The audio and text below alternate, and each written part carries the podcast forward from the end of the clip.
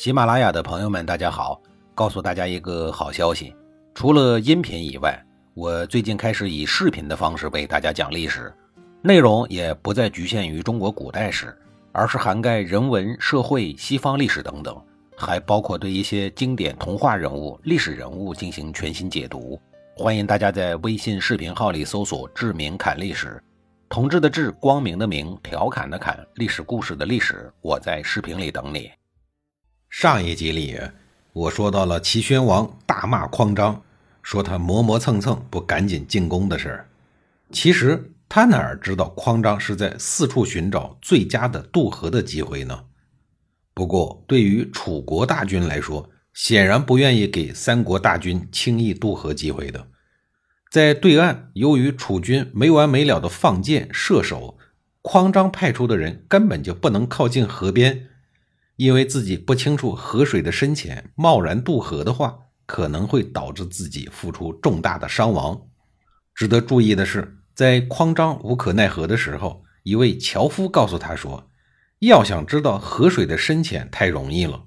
凡是楚军重兵防守的地方，都是河水浅的地方；凡是楚军防守兵力少的地方，都是河水深的地方。”由此，这位樵夫凭借自己的生活经验。为大将匡章提供了了解河流情况的方法。在此背景下，匡章随即选派精兵，趁着夜色，在楚军重兵防守但河水很浅的地方强行渡河，向楚军发起了突然袭击。齐国、魏国、韩国三国大军因为出其不意，加上兵力上的优先，终于在垂沙大破楚军。对于楚国来说，因为防备不足，所以在垂沙之战中遭遇了惨重的失败。而齐、魏、韩三国联军选择趁势进攻，攻占了楚国垂丘、宛、邺以北的大片土地，并且在垂沙之战中，楚国大将唐妹战死在沙场。屋漏偏逢连夜雨，唐妹的部将庄交率领军队又进行了叛变，并引发楚国百姓的起义。这些士兵和百姓一度攻下了楚国的都城郢，将楚国的疆域分割成了几块。由此，在垂沙之战以后，楚国的内乱无疑加重了楚国在这场战役中的伤情。事已至此，被张仪骗得一愣一愣的楚怀王，不得不把自己的宝贝儿子，也就是太子，送到秦国当人质，以换来秦国发兵救援。并最终向齐国割地求和，这场战役也使得楚国的霸业走向了尽头。自此开始，东方诸侯开始了以齐国为马首是瞻的时代。然而，齐宣王一手创造的短暂辉煌，自己还没有来得及好好的享受，就于当年去世了。随后，他的儿子田地继位，是为齐闵王。齐宣王一生中成功之处有不少。但也因为薄情寡义，不珍惜高端人才，给齐国的未来蒙上了阴影。其中流失的最著名的两个高端人才，当属孟子和蒙骜。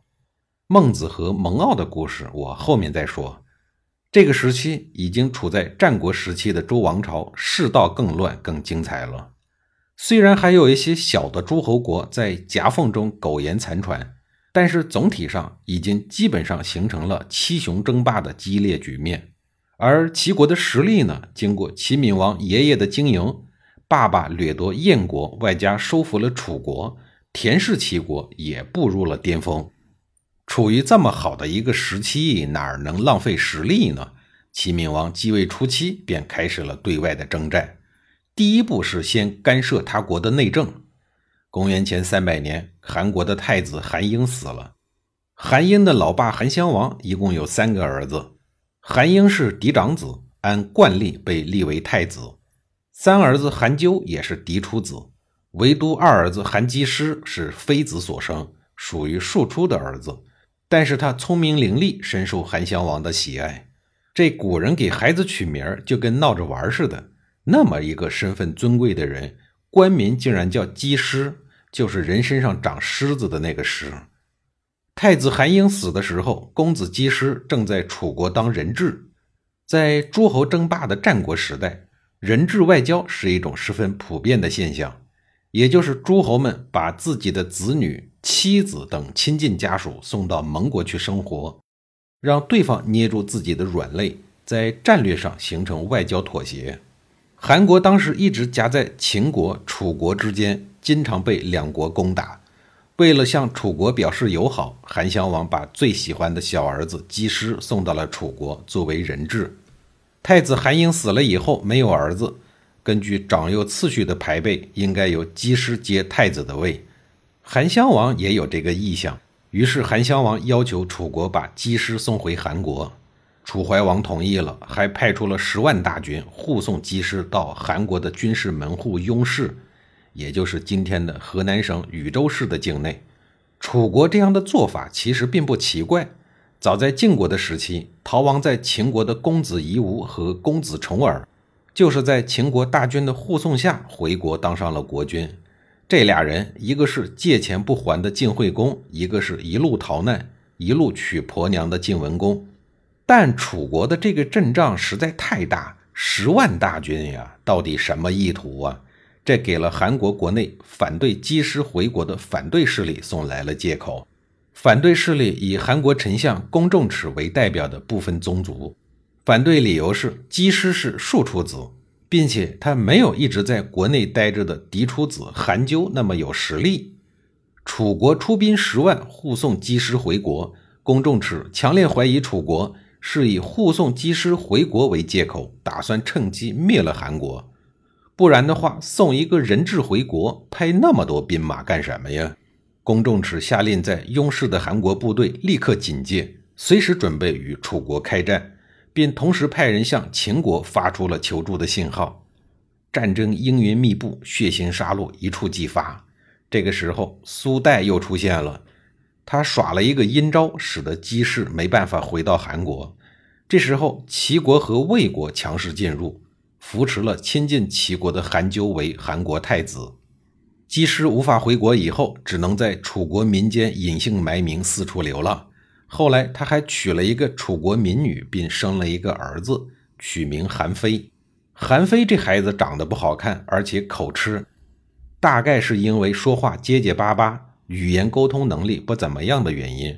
这个人平时少言寡语，性格内向，但是呢，他脑袋聪明得很。在韩非十多岁的时候，他的爸爸姬师病危了，临终前，姬师告诉韩非的身世，叫他不要张扬。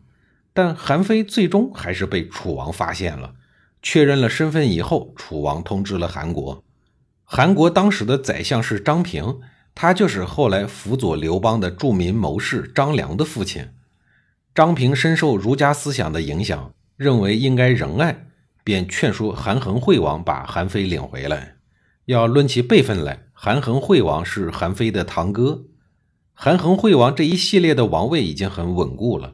也不怕这个毫无根基的堂兄弟谋权篡位，于是就同意了。韩非回到韩国，以公子的身份拥有了自己的封地和实邑，但是呢，他始终就是一个公子。后来，韩非到了秦国，一度成为了秦始皇的座上宾。韩非是战国时期杰出的思想家、哲学家，他也是法家代表人物。诞生于韩非著作中的成语典故比比皆是。比如“华而不实”“自相矛盾”“根深蒂固”“寡不敌众”“忠言逆耳”“如虎添翼”等等，这些耳熟能详的成语典故，无不都是中国文学的璀璨结晶。这一集里话题歪到了韩国人的身上，下一集里我继续给您讲齐闵王和齐国的事儿。